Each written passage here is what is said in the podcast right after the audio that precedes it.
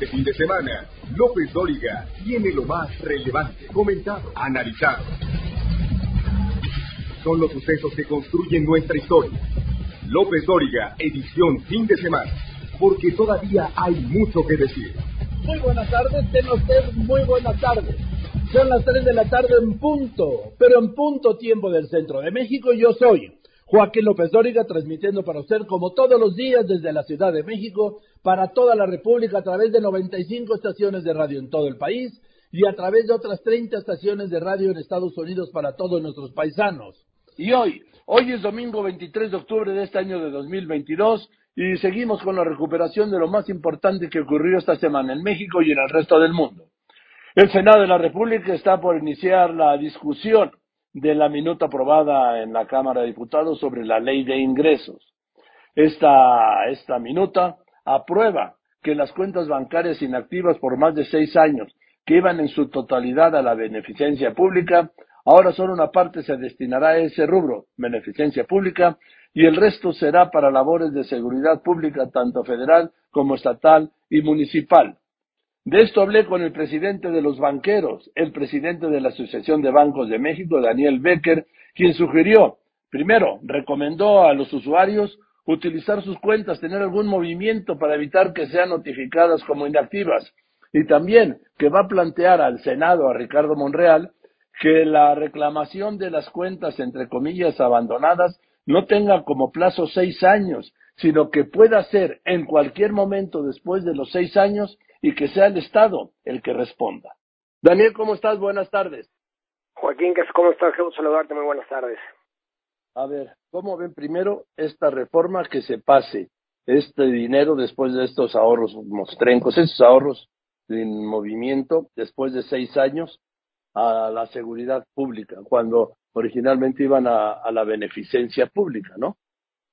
Así es, bueno, eh, en realidad, eh, Joaquín, digo, valdría la pena agregar que era hasta 300 salarios mínimos y arriba de eso quedaba en una cuenta concentradora. Ahora eh, lo que esta ley establece es que inclusive recursos por encima de 300 salarios mínimos, eh, a partir de 300 salarios mínimos, hasta 300 salarios mínimos, continúa yendo a la beneficencia pública y arriba de eso, bueno, pues tendrá un tratamiento para la seguridad pública. Es correcto lo que establece la ley que sacó la Cámara de Diputados.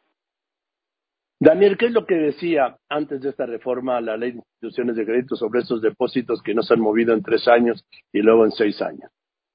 Lo que la, la, la, lo que la ley marcaba a partir de una reforma que se hizo en el 2008 es que todas estas eh, eh, cuentas de cuantía menor, eh, si no eran reclamadas, como bien tú comentas, después de tres años iban a una cuenta concentradora, después de tres años adicionales, es decir, de seis, si no son reclamadas, deberían ir a la beneficencia. Ahora eh, lo que cambia es que no solo son 300 salarios mínimos, que sino son todas las cuentas inactivas que pasarán pues parte a la beneficencia y parte a la seguridad pública. ¿Qué parte y qué parte, repíteme por favor, pasa a la beneficencia pública? ¿Y qué pasa a la seguridad pública? Hasta 300 salarios mínimos, cuentas inactivas por seis años, siguen yendo a la beneficencia y a, arriba de 300 salarios mínimos, la intención es que vayan para eh, efectos de seguridad pública. Arriba de 300 a la cuentas equivalentes a 300 salarios mínimos, que es alrededor de arriba de 52 mil pesos para ponerle eh, número a la Bien, Qué bueno, sí. Ahora, Daniel Becker, dime, ¿se tiene una idea de cuántas, cuánto representa estas cuentas a tres y seis años sin, sin utilizar? No, Joaquín, esa información no se tiene, se ha especulado de diferentes montos, se ha hablado de montos que van de un rango pues muy extenso. La realidad es que nosotros no tenemos visibilidad para poder establecer un monto un monto mínimo. Lo que sí te puedo decir, Joaquín, es que eh, cada año se reporta, cada banco lo individual reporta a la Comisión Nacional de Banca de Valores eh, aquellos recursos que en el artículo 61, que es el que sigue vigente, se van a la beneficencia y esa información se puede consultar con la Comisión Nacional de Banca de Valores. Ah, oye, Daniel Becker, Daniel Becker es el presidente de la Asociación de Bancos de México. Daniel, eh, la gente, ¿qué, ¿qué recurso tiene? Por ejemplo, si alguien está eh, que no ha usado su cuenta, pero todavía no han corrido tres años. ¿Qué le recomienda? Que utilice, que le dé movimiento a sus cuentas, Joaquín, y gracias por hacerme esa pregunta, porque la intención es, y ahora vamos a ser mucho más enfáticos, aunque siempre lo hemos hecho, que los mexicanos utilicen su cuenta, que no la debe, muchas veces, bueno, son omisiones, errores, olvidos, pero que la gente use su cuenta. Si tienen un movimiento en ese periodo de tiempo, ya no están en este supuesto. Entonces, lo que le recomendamos a la población es que uno eh, usen su cuenta, le den uso. También un tema importante es que eh, actualicen sus datos de contacto, porque muchas veces también lo que sucede es que se pierde la posibilidad de contactar a los usuarios porque sus datos no están actualizados, y también que actualicen a los beneficiarios y que le den movimiento. Una vez que esto suceda, ya no aplican en este perímetro de lo que estamos hablando ahora. En fin, gracias Daniel, pues buen viaje y gracias por contestarme. Al contrario, Joaquín, por supuesto, como siempre, un gran placer, te mando un fuerte abrazo y gracias por, darnos tiempo de platicar de este tema. No, gracias por contestarme, gracias. Gracias, Daniel Vélez, presidente de la Asociación de Bancos de México. Y voy contigo ahora, voy contigo. Mario Di Constanzo, consultor financiero, fue titular de la Conducef. Mario, gracias por contestarme. ¿Cómo estás? Buenas tardes. Al contrario, Joaquín, qué gusto estar en tu programa y con saludo a ti y a todo tu auditorio y a todo tu equipo. ¿Cómo ves este caso? Mira, lo veo como salir de Guatemala para entrar a Guatepeor. ¿Y por, qué te lo digo?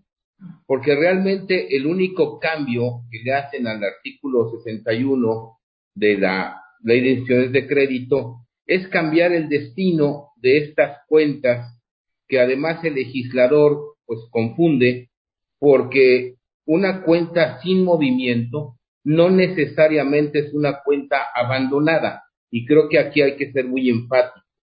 Eh, actualmente, pues sí, como lo dijo Daniel Becker, eh, a los seis años, si son menores de 50 mil pesos, van a la beneficencia, beneficencia y si son mayores, pues se quedan en una cuenta ahí en el banco y el banco, pues dicen que no las, no las usan, pero pues nada les impide comprarse este, prestar o usufructuar ese dinero.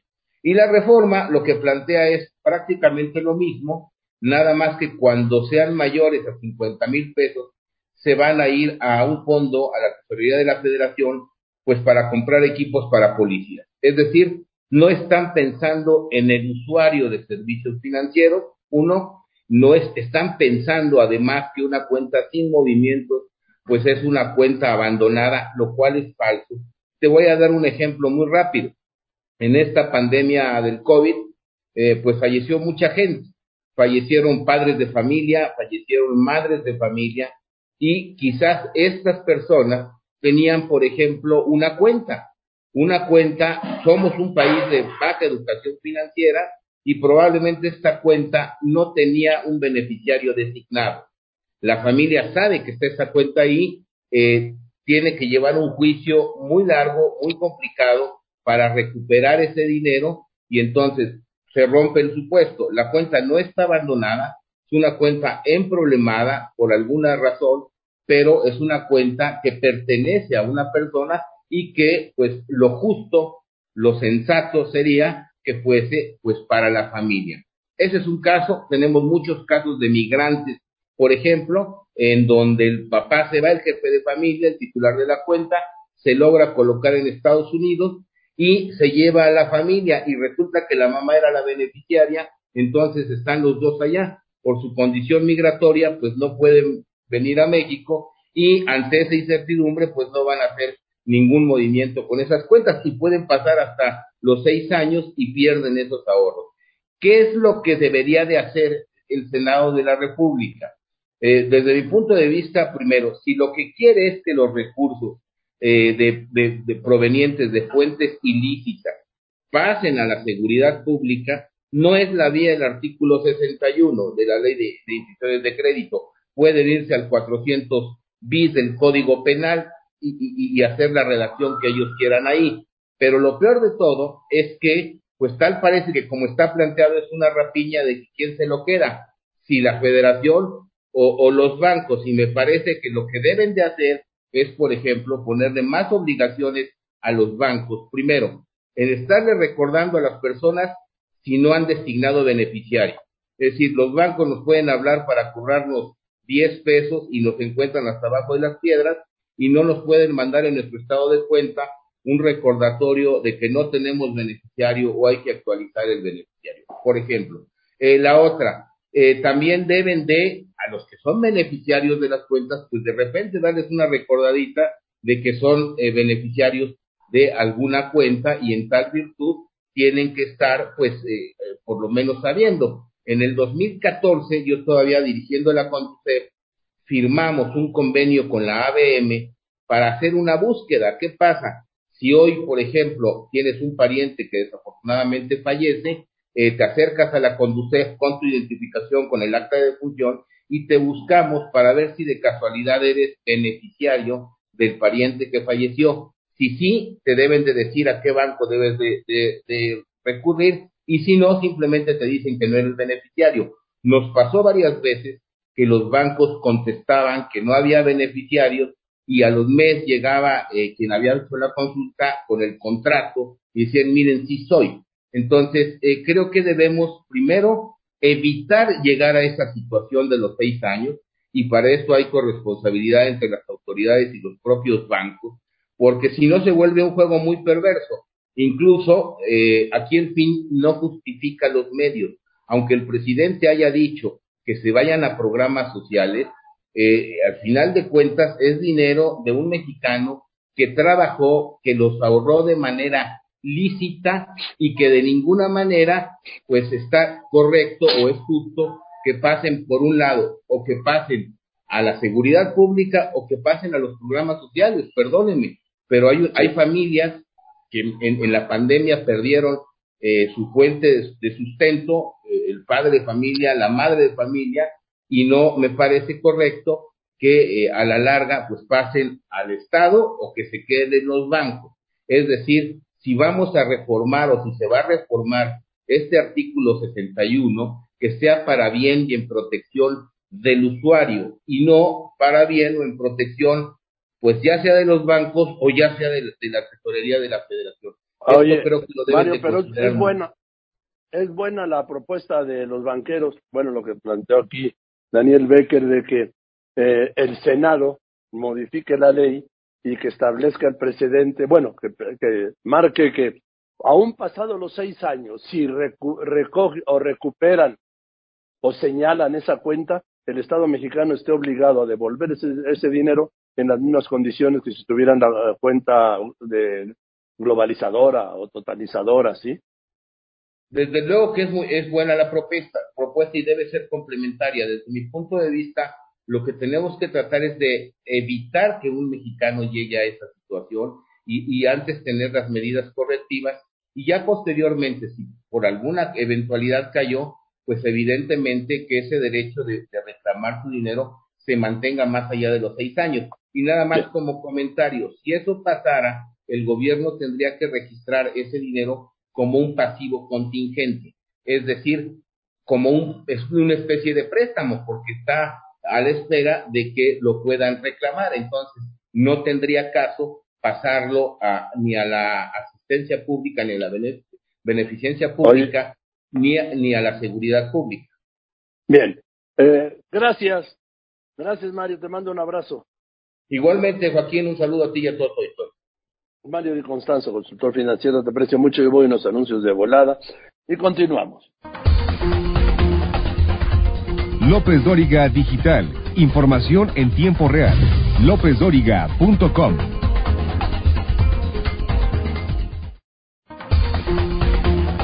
Usted lo conoce, lo ha escuchado, visto y leído.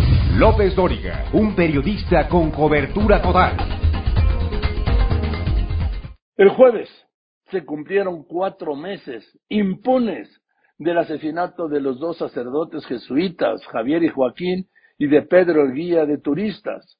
Pero también, esto fue allá en Cerocahui, en la Tarahumara de Chihuahua, pero también se cumplieron cuatro meses de un beisbolista que poco antes había matado a este sujeto, apodado el Chueco, que luego se olvida, ¿eh? Y todo en la impunidad. Yo recuerdo que habían dicho que iban a detener a este sujeto, el Chueco, de inmediato. Han pasado más de cuatro meses y sigue la impunidad. El homicida sigue libre. Raúl Alfaro. A cuatro meses del asesinato de los sacerdotes jesuitas Joaquín Mora y Javier Campos, así como el guía de turistas Pedro Palma y un beisbolista, en la comunidad de Cerocahui, municipio de Urique, en Chihuahua, sigue el caso sin avances concretos y sin la voluntad firme de los gobiernos para que se alcance una verdadera justicia.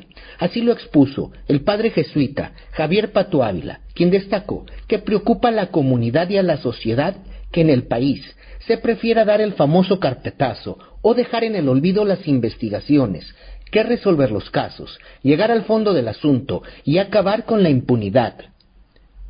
El religioso también destacó que muchas de las estrategias, sobre todo en materia de seguridad, son fallidas, pero la federación continúa con lo mismo y México sigue sin avanzar y si determinado sector levanta la voz pidiendo justicia, se convierte en inmediato en objetivo de ataques y una serie de, descalificaciones, por lo que la comunidad jesuita continuará con la petición respetuosa, pero a la vez muy firme de una justicia. Para Radio Fórmula, informó Raúl Alfaro. Aquí habló fuerte en este espacio el padre jesuita Javier Ávila, el padre Pato allá de la comunidad tarahumara, y habló de impunidad, de falta de compromiso de las autoridades, habló de olvido. Padre, ¿cómo está? Buenas tardes, los saludo hasta allá. Hola, ¿qué tal, Joaquín? Muy buenas tardes, a tus, a sus órdenes. Este, hablaba de tú, padre. ¿Cómo, ¿Cómo, le va, Joaquín? Le, le hablo de usted entonces. Eh, no, no, no, me hablaba de tú, pues hábleme de tú, ¿no? Bueno, le voy a hablar de mí. ah, bueno, el padre Pato. Adelante, pues, Joaquín, a sus órdenes. A ver, padre, el día 20, ¿sí? Hoy estamos a, pues a 17, en tres días se cumplen cuatro meses de los asesinatos de los padres eh, Javier, Joaquín y de Pedro Erguía. Y nada, Así ¿eh? es. ¿Se acuerda, ¿se acuerda usted las promesas, compromisos? Nada, absolutamente nada, absolutamente nada. Bien lo dices que es una situación muy preocupante, no nada más para nosotros como directamente afectados, sino preocupante yo creo que para todo el país, ¿eh? porque la manera de llevar el caso eh, preocupa y sobre todo con las últimas noticias hoy de que este están diciendo que el PRO es un grupo de presión, etcétera, etcétera. Y ahora se vienen a dar, a ver, es un grupo de presión, por supuesto que siempre ha sido un grupo de presión, pero Claro. antes lo, lo apoyaban, antes lo apoyaban, padre, y ahora, pues como están en el gobierno, los denuncian. Claro, yo estoy convencido de que nadie puede desprestigiar la labor del Centro de Derechos Humanos Miguel Agustín Prost de años, de años. Tiene los mismos años que la comisión que yo presido, COSIDAC. Tenemos 34 años por días, nada más de la diferencia de la fundación. Pero claro, en este momento yo estoy seguro que le buscarán o le inventarán fallas. Pues no somos perfectos, pero es obvio que lo hacen con la baja intención de intentar desprestigiarlo. No caen en la cuenta de que ellos son los que se acorrientan, quienes están tratando de desprestigiar un centro, bueno, pues que es muy conocido en todo el país. Ahora, padre, es que ese va de la mano, ¿sí? Que un centro de defensa de los derechos humanos sea un centro, es- o como le llaman, ¿no? un grupo de presión. Si no hiciera presión, no habría defensa de los derechos humanos. Por supuesto, es lo que nosotros hacemos. Nosotros, las quejas que presentamos son precisamente a raíz de la poca capacidad o la no respuesta frente a situaciones muy conflictivas. Yo acabo de presentar una queja en la Comisión Estatal de Derechos Humanos del Estado de Chihuahua y precisamente para decirles, oigan, no están haciendo su labor como la deberían hacer. Somos de grupos de presión, pues sí, como tú dices, si no hubiera presión, pues no habría ningún resultado. Eh, pa- padre, ¿cómo van las, padre, cómo van las cosas allá con el, pues después de lo de Cerocagüe, repito, el día, ahora en tres días se cumplen cuatro meses, 120 días en total impunidad. ¿Cuál es el ambiente? ¿Qué ha pasado? ¿Ha habido algún cambio? ¿Siguen los federales que habían mandado al día siguiente? ¿O Mira. todo volvió a lo mismo? No, eh, los federales siguen, pero han bajado muchísimo en, en- en número. Ha bajado muchísimo la presencia de los grupos, tan tanto de Guardia Nacional como de elementos de la Sedena. El miedo sigue muy presente en la comunidad, eso no se va. Y además, es el miedo pues porque no vemos nosotros reacciones y acciones positivas de parte de la autoridad, tanto estatal como federal. La situación no cambia. Eh, eh, ¿Y qué es lo que hay que exigir, padre? La verdad, que se muevan. Ahora, lo que decimos nosotros en este reciente pronunciamiento, que es indignante de veras, todos los que los gobiernos saben, toda la información que tienen sobre los grupos armados en el país y en Tarahumara, y pues lo limitadísimas que se ven las acciones que están haciendo, tanto gobiernos estatales como federales. Con estos ataques que dice que somos grupos de presión, pues les preocupa, es que les, les preocupa y les importa más lo que digamos los defensores de derechos humanos, las organizaciones de derechos humanos, que las muertes, la inseguridad, el dolor, el llanto del pueblo. Parece ser que eso no les preocupa tanto. Sí, tiene razón. Responden más a los señalamientos de las comisiones de los derechos humanos, a las denuncias, que a la realidad. Exacto. Que a los muertos, como dice usted. Eso es preocupante. ¿Cuáles son sus valores? ¿Cuál es la, preocupación de ellos por la paz, el bienestar, el bienestar y, las, y, las, y la, tranquilidad del pueblo? ¿Eh? En fin, padre, pues, pues le mando un abrazo y seguiremos pendientes, ¿le parece? Por supuesto, Joaquín, yo de mi parte te agradezco muchísimo, muchísimo estos momentos porque nos hacen mantener viva la realidad, porque no nos dejan dormir en nuestros laureles y seguimos en lucha. Seguimos nosotros en esa lucha decente, no la lucha de armas, ni mucho menos, sino la lucha por la verdad, por la justicia, por la paz, por el diálogo, por la apertura. Esto nos mantiene vivos. Muchísimas gracias, Joaquín, por mantener la nota en el candelero.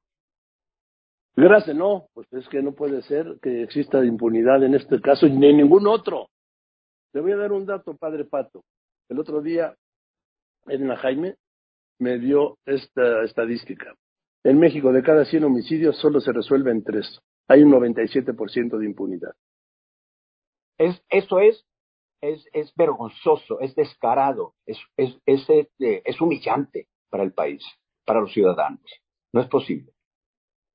Y por eso, Padre Pato, hay más al día de hoy, desde el 1 de diciembre del 18, más de 136.500 homicidios dolosos. Por supuesto, pero en algunos niveles de gobierno dicen que ellos tienen otros datos y que estamos equivocados. Que los y que vamos muy y que vamos muy bien. Exacto. Un abrazo, Joaquín. Ah, también un abrazo, Padre Pato. Muchas gracias, Padre Javier, que esté muy bien. Esta semana, un juez sentenció a 70 años de cárcel a un miserable que mató a Ingrid Escamilla en febrero de 2020. Esta es la primera sentencia máxima a un feminicida en la Ciudad de México. 70 años de cárcel.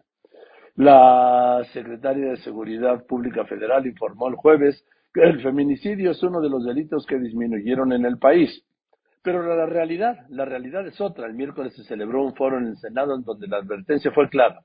Los feminicidios ya son una pandemia en México. Laura Brujes. De acuerdo con investigaciones de la Universidad de San Diego y el Wilson Center, las autoridades evitan tipificar un delito como feminicidio y optan en hacerlo como homicidio, ya que de esta manera se les facilita el camino para que éste llegue a una sentencia. El doctor David Sher, uno de los ponentes y profesor del Departamento de Ciencias Políticas de dicha universidad estadounidense, indicó que entre 2015 a 2020 el incremento de homicidios de mujeres ha sido del 76% y de feminicidios el crecimiento ha sido del 130%, un aumento casi del doble. Sugirió que en las fiscalías especializadas se deben destinar más recursos para los peritos para que de esta manera se integren mejor las carpetas de investigación. Y en lo que respecta al papel de las fiscalías en la investigación judicial de los feminicidios, está marcada por la impunidad, con un índice del 92% de acuerdo con un estudio de Flaxo México. Este y otros datos más fueron compartidos durante el Foro Nacional sobre Feminicidios, Visiones y Soluciones, en el que se convocó académicos, institutos y universidades para acompañar un proceso que se pueda traducir en una solución legislativa, tomando en cuenta los reportes e investigaciones que se llevaron a este encuentro, con el único fin de fortalecer el marco legal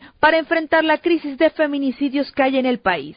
Por ello, Lila Beth, directora adjunta de Wilson Center, rescató la importancia de este tipo de encuentros que se llevan a cabo desde el Senado de la República. Eh, el Estado mexicano está rebasado, hay una falta de recursos, hay una insuficiencia de personal en las, en las fiscalías, hay una falta de coordinación entre ellas, eh, faltan medidas preventivas, falta una, integrarse una perspectiva de género en las distintas fiscalías.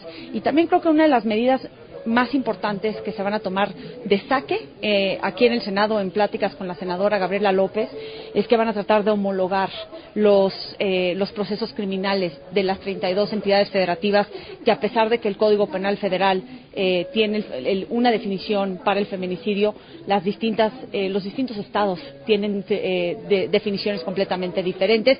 Así como se dio oportunidad a expertos de exponer el tema, también se abre un espacio para quienes han vivido en carne propia lo que dicen las cifras.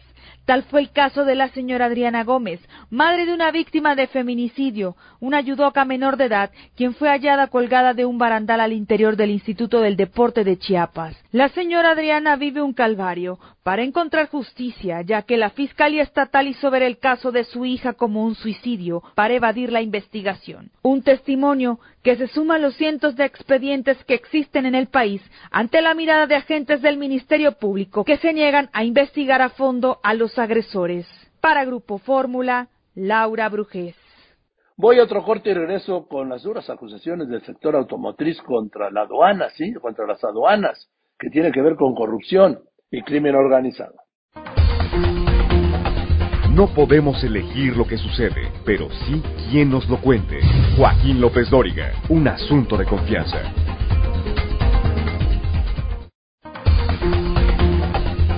En Facebook, Joaquín está en facebook.com diagonal Joaquín López Dóriga. El jueves, el presidente López Obrador admitió algo que había negado durante toda su campaña y durante todo su gobierno, por supuesto que todavía hay corrupción. Ah, pero claro, ya no es como la de antes. O sea, hay corrupción, pero poquita, como aquel presidente municipal de Nayarito, de Colima, no recuerdo, que dijo, sí, yo sí robo, pero poquito. O sea, sí hay corrupción, pero poquita, ya no es como antes, o sea, sigue habiendo corrupción. Y mire de que la hay, la hay, escuche esta denuncia del sector automotriz. Gracias, Joaquín. Te comento que Guillermo Rosales, presidente ejecutivo de la Asociación Mexicana de Distribuidores de Automotores, acusó a los agentes aduanales y a la Guardia Nacional de cometer actos de corrupción y nexos con el crimen organizado en la frontera norte del país en el negocio de contrabando desmesurado de vehículos ilegales en perjuicio de la industria automotriz nacional en colusión con los gobiernos estatales y municipales. Escuchemos la denuncia. La corrupción está presente en las aduanas, en los gobiernos estatales, en los gobiernos municipales, en la Guardia Nacional, que permite el tránsito en las carreteras federales de los vehículos ilegales para trasladarlos desde la frontera hasta los puntos de venta. Pues es la presencia del crimen organizado en la zona eh, de las aduanas para regular, ordenar y finalmente controlar el tráfico del contrabando. Comentarte, Joaquín, que Guillermo Rosales señaló que promover y avalar lo ilegal en perjuicio del mercado nacional, pues con el decreto presidencial que permite su entrada, ha provocado que las ventas de autos nuevos y seminuevos se estén yendo a pique en el país. Tan solo los usados cayeron 15% y el sector automotriz ha pedido ya una audiencia con la secretaria de Economía, Raquel Buenrostro, para denunciar estos hechos. Es el reporte, Joaquín. El ex coordinador nacional de protección civil, David León Romero, se presentó a declarar, como le había informado, a la Fiscalía de Delitos Electorales de la Fiscalía General de la República. Atendió el citatorio que le hicieron en calidad de imputado por la entrega, ¿se acuerda de los videos? De dinero en efectivo a Pío López Obrador, hermano menor del presidente de la República. Pío López Obrador, que esta semana estuvo aquí, en este espacio, y que confirmó que sí, que había recibido aquel dinero pero que era para el movimiento, para el movimiento. ¿Para el movimiento de quién? Pues solo había un movimiento, el de su hermano el presidente López Obrador. Voy a los anuncios y después de los anuncios regreso con la realidad y del asesino que se llama cáncer. Continuamos. López Dóriga Digital. Información en tiempo real. LópezDóriga.com.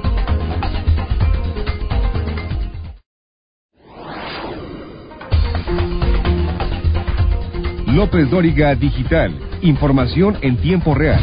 LópezDóriga.com. ¿Ya tiene plan? Pues aquí está Moisés Castañeda para ayudarlo. ¿Qué plan hay, Moisés? Museos, música, cine y más en ¿Qué plan hay? Con Moy Castañeda.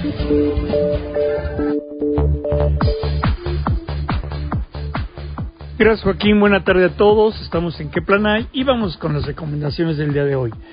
Hoy, dominguito, hay una serie divertida, es la tercera temporada del Amor es Ciego. ¿Qué hay detrás de esta frase? ¿Realmente existe eh, el amor es ciego? ¿Realmente la gente se enseguece para amar? Es lo que van a ver ahora un grupo de jóvenes, hombres y mujeres, que van a poner a prueba precisamente esta frase, el amor es ciego. En una carrera por buscar a la pareja y sobre todo algo, que exista algo de verdad en esta frase. Este es un reality muy divertido presentado por Nick y Vanessa Leitch. Hay otra serie que es Desde Cero. Esta es una miniserie eh, con la historia de una mujer en eh, aquí esta mujer es, es, es, una mujer norteamericana pero que vive en Italia, está en Italia y se va a enamorar de un chef, un chef de la isla de Sicilia. Hay una historia de amor, está basada en, en la historia, precisamente en una historia real, la historia de amor del chef eh, Temi Locke, y sobre todo vamos a ver no solamente la forma como se conocen, sino la forma como él la enamora con sus famosos platillos. Desde cero es una interesante miniserie y también algo divertida. Hay otra, otra serie que se llama 28 días paranormales. Y aquí vamos a ver a tres equipos, este es un reality, en el cual tres equipos de jóvenes van a pasar 28 días en los lugares más embrujados, más misteriosos de Estados Unidos. Y aquí ellos van a tratar de sobrevivir en esos 28 días en un experimento paranormal. Eh, está basado en las teorías de Ed y Lawrence Garrett y vamos a ver precisamente cómo estos eh, tres grupos, estos tres equipos de jóvenes, se las van a ingeniar precisamente para poder sobrevivir a esos 28 días, 28 días paranormales. Pero en cuanto a películas tenemos varias una muy divertida que es La chica del siglo XX, y aquí vamos a ver a una joven que sigue a un chico de la escuela para ayudar a su mejor amiga que está enamorada de este chavo. Entonces aquí, entre que ella ayuda a la amiga y no, va a terminar también enamorándose, va a encontrar su historia de amor precisamente con su amigo, con este joven al que persigue la amiga de tan joven. La chica del siglo XX es una comedia, pues sí, divertida. Pero bueno, esto es todo, les agradezco su atención y nos escuchamos la próxima semana. Buenas tardes.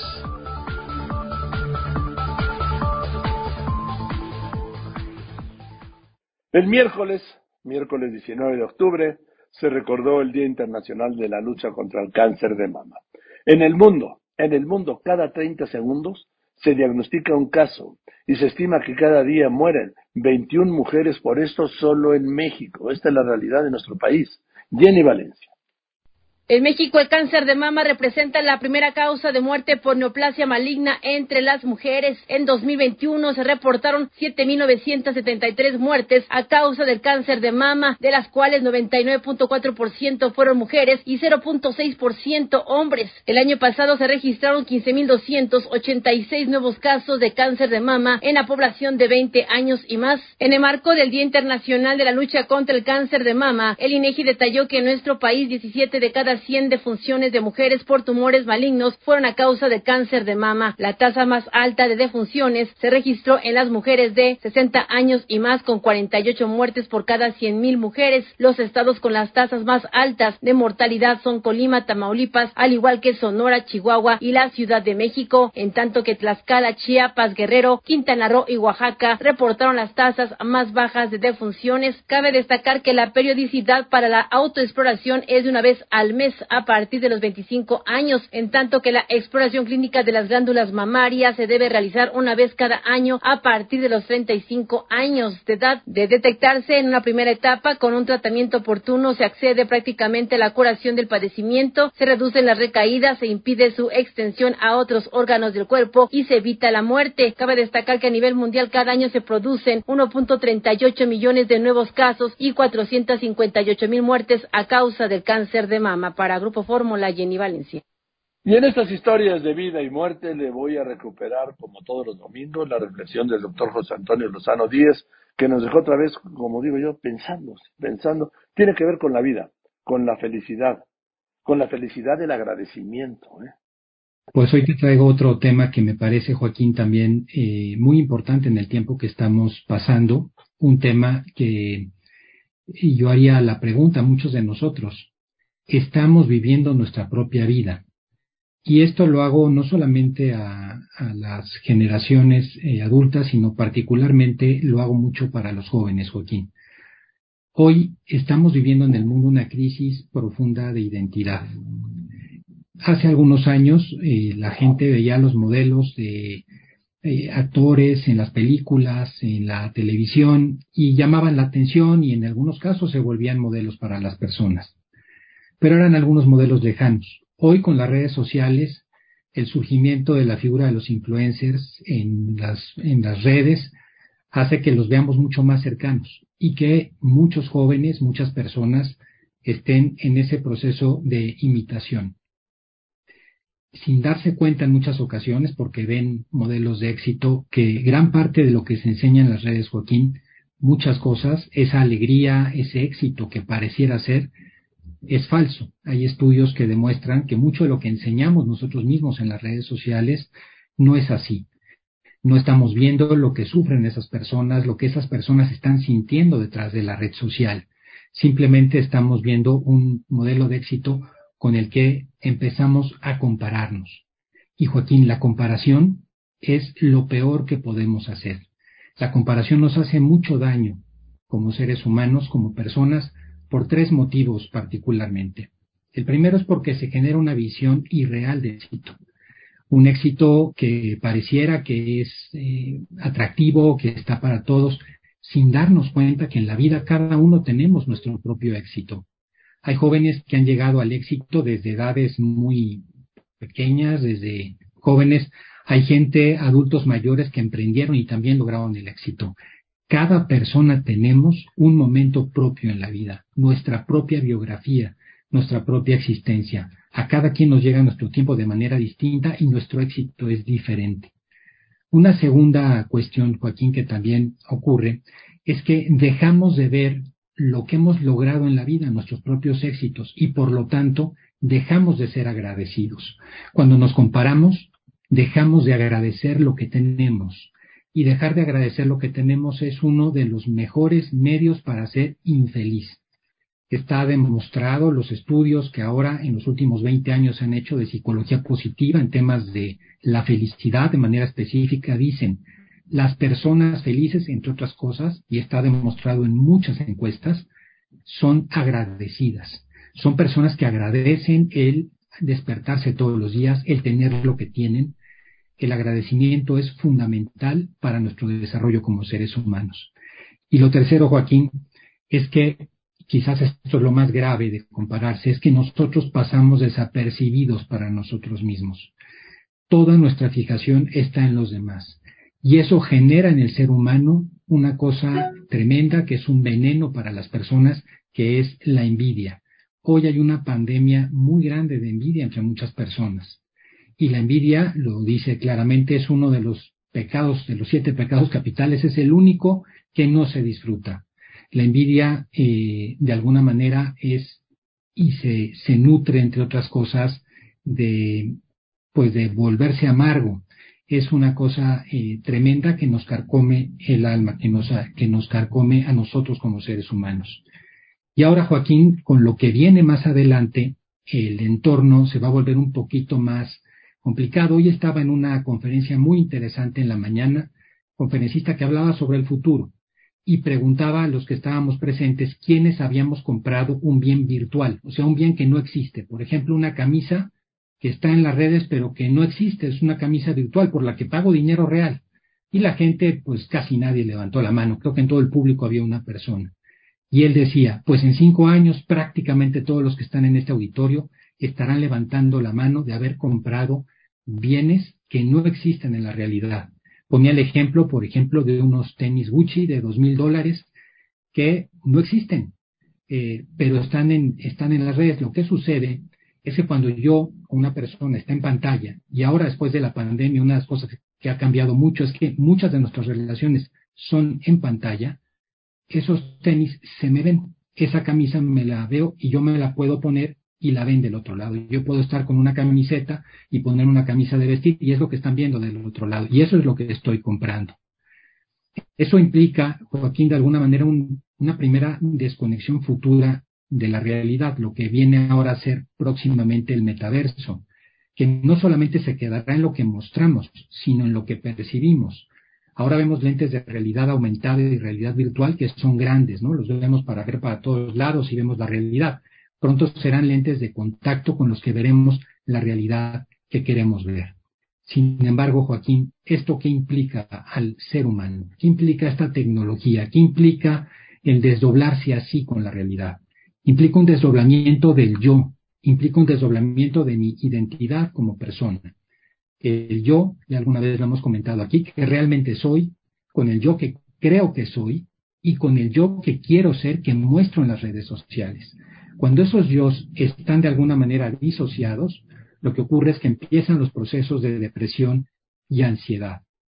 Por eso, Joaquín, lo más importante es vivir nuestra propia vida, no compararnos con los demás. Eso es la verdadera autenticidad. Cuando una persona logra eso, vivir con autenticidad, vivir su propia vida, no compararse con los demás, alcanza a ser feliz con los logros, comienza a ser agradecido. Lo decía Joseph Addison, un escritor inglés del siglo XVII. El hombre debe considerar siempre lo que tiene antes de lo que quiere. La infelicidad viene cuando la realidad no llega. Y es que, Joaquín, la felicidad se logra cuando agregamos significado a lo que hacemos, significado. Y para eso tiene que ser nuestra propia vida, no la de otros. Y por eso la gran pregunta que hoy deberíamos hacernos todos y que paso al auditorio es si hoy he dado lo mejor de mí, si hoy realmente, eh, no comparándome, si no he dado lo mejor de mí, si comparándome, y la única comparación válida es con mi yo de ayer, si hoy tuve la oportunidad de mejorar algo, si di un paso como ser humano, si estoy hoy siendo mejor, si soy una mejor persona de lo que era ayer. Eso, Joaquín, es precisamente lo que nosotros deberíamos de procurar, lo que no equivale a ser conformistas, porque una cosa es admirar a los demás y otra cosa es compararse con ellos. Cuando una persona admira a otra, la contempla y tiene respeto por ella. hay sentimientos de alegría, y, no disminuye su valor como persona. Entiende quién es él y quién es la otra persona. Pero cuando uno se compara, hace depender el propio valor de la otra persona. Y entonces sí, ahí se disminuye el valor propio. Y eso es, Joaquín, uno de los mayores daños que hoy tenemos y que es una verdadera pandemia en muchos lugares por los modelos que hemos empezado a tener. Cierro, Joaquín, con esta idea. No hay que compararse hay que encontrar nuestro propio yo. Cito a Frida Kahlo. Decía ella eh, sobre sí misma, al modo clásico para aprender, utilicé un modelo, yo misma. No fue fácil porque una, para que una misma el tema es el más evidente, pero también, sin duda, es el más difícil. Joaquín, encontrar nuestra propia vida, nuestra propia biografía, vivir nuestra propia vida, Joaquín, es el único camino para encontrar la verdadera felicidad, no compararnos con los demás. Sería hoy mi reflexión, Joaquín. Pues creo que es lo mejor Creo que lo mejor, la una de las mejores enseñanzas que has hecho porque sí, la envidia y el compararse. Yo siempre he dicho, a ver, siempre habrá algo mejor. Y siempre hay algo mejor. Pero yo siempre he sostenido que lo mejor es lo que se tiene, no lo que tiene el otro. Pero en fin, pues cada quien, ¿no? ¿Sí? Así es. Siempre habrá gente que tendrá más, que será mejor que uno, siempre, Joaquín. Pero lo que uno tiene es lo que es de uno. Nuestra vida es única, nuestra vida es única e irrepetible. Y lo que uno tiene es esa biografía que solamente para nosotros tiene un propósito y un significado. Lo de los demás no, Joaquín. Lo único que significa vida es lo propio y a veces lo perdemos de vista, efectivamente. Y eso amarga. Gracias, querido José Antonio. Es gracias a ti, querido Joaquín. Un abrazo grande. Y igual, no solo amarga, sino además descompone, José Antonio, y echa a perder lo que tienes. El gusto por tener lo que tienes. Así es, Joaquín. Te quita el gusto por lo que tienes, te quita el agradecimiento que es tan necesario para encontrar esa plenitud, esa felicidad. Cuando buscas en los demás, olvidas lo que tienes, Joaquín. Tu autoestima se va a la baja. La autoestima queda realmente rota. Por ahí, fíjate que hay una, una frase que lo refleja de una manera bastante clara. Las mentiras más devastadoras para nuestra autoestima son tanto las que decimos que vivimos. Lo decía Nathaniel Branden. Y qué cierto es, Joaquín. Cuando dejamos A ver, de repítelo, por favor. Repítelo porque hubo un, corte. Sí, claro que sí, Joaquín. Las mentiras más devastadoras para nuestra autoestima no son tanto las que decimos como las que vivimos. Absoluto cierto. Vivir, Joaquín, comparándose y deseando ser lo demás que no es vida. Gracias, querido José Antonio. Te mando un abrazo.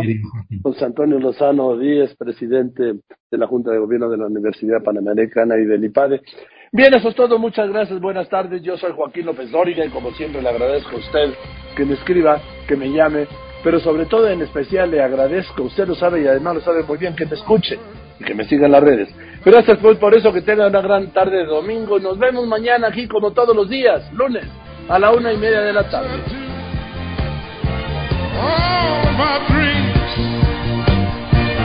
all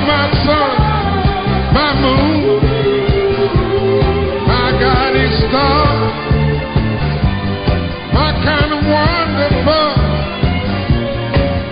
what you are. I know there's only, only